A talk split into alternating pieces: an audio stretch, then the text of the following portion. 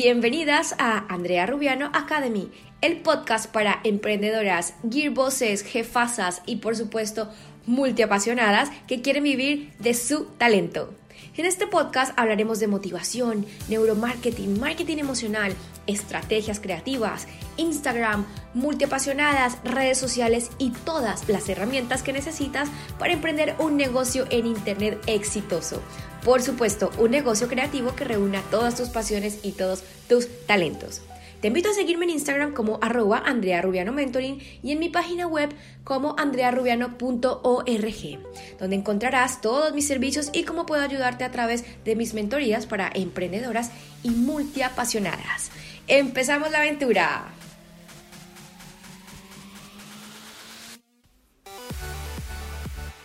Hablaremos sobre 5 estrategias para diferenciarte de la competencia.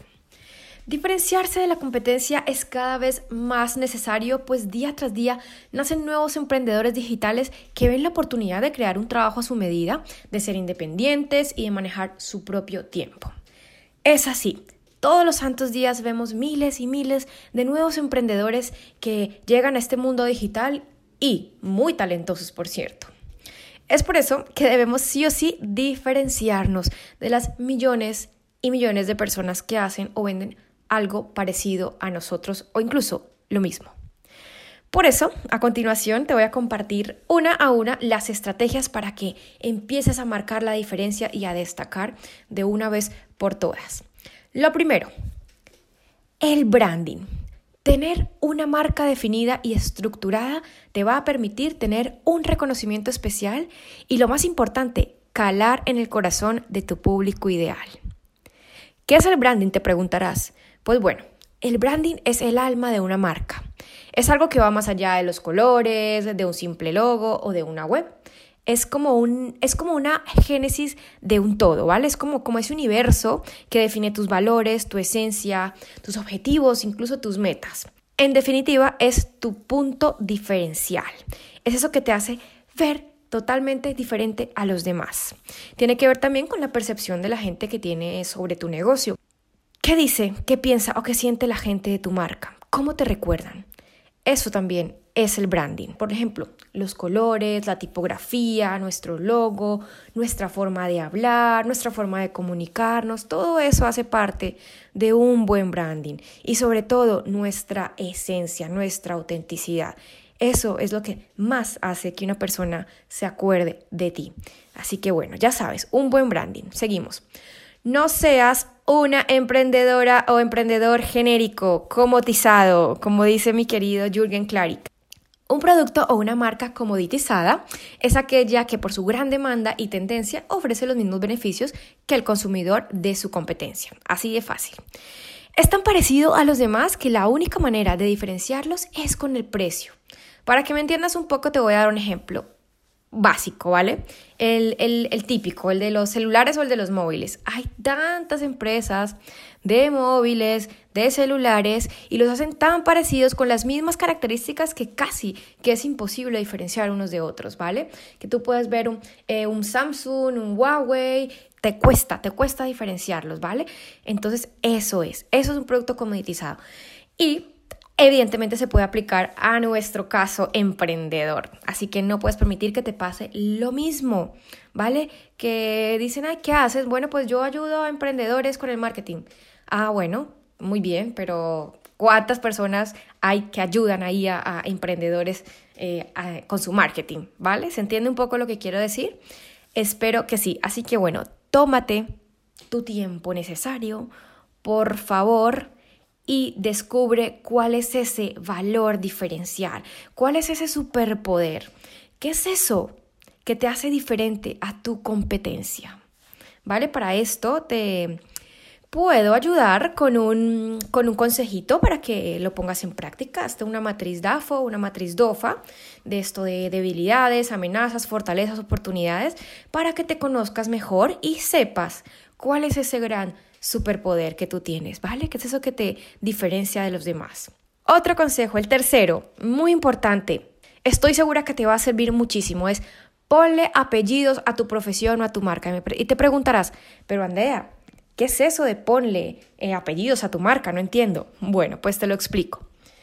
No importa si eres una coach, una psicóloga, una marketer, una mentora, una copywriter, ¿vale? Hay miles de, profesiones en el mercado allá afuera que hacen eso. Pero escucha bien, si le pones un apellido a esa profesión, estoy segura que te podrás diferenciar. ¿Cómo nos diferenciamos los humanos? ¿Vale? Andrea Rubiano, mm, Pepito Pérez. Así nos diferenciamos. Entonces es lo mismo. Por ejemplo, aquí, copywriter, ¿qué? ¿Vale? Mentora, ¿en qué? Psicóloga, ¿en qué?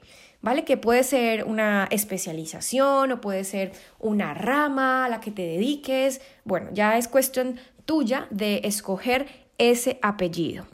En mi caso, por ejemplo, eh, es multiapasionada, Andrea la multiapasionada. Y así me conocen mis amigas, eh, incluso cuando voy a, los networkings, dicen, ah, ahí está Andrea la multiapasionada. Entonces, ese podría ser mi apellido, ¿vale? Para que se entienda un poco lo que, lo que quiero decir. Continuamos. El cuarto, escucha a tus clientes y a tu audiencia. Segurísimo que si te pregunto si escuchas a tu público o a tus clientes, me dirás que sí, por supuesto, obvio. Pero te voy a contar una historia. La mayoría de emprendedoras no lo hacen al principio. Te lo aseguro. Y aparte de todo, están tan enamoradas de su idea, de eso tan lindo, de ese proyecto tan lindo que han empezado, que por encima de todo quieren sacarlo adelante, pero no se toman el trabajo de escuchar qué realmente es lo que necesita la gente allá afuera. ¿Vale? Que está muy bien, tu negocio, tu producto es perfecto, pero si puedes adaptarlo un poco más a tu público o a tus clientes, fenomenal, se van a vender 10 veces más, te lo aseguro. O el mensaje. Adapta también el mensaje. Quizá el producto sea muy bueno, pero quizá estás dando el mensaje equivocado.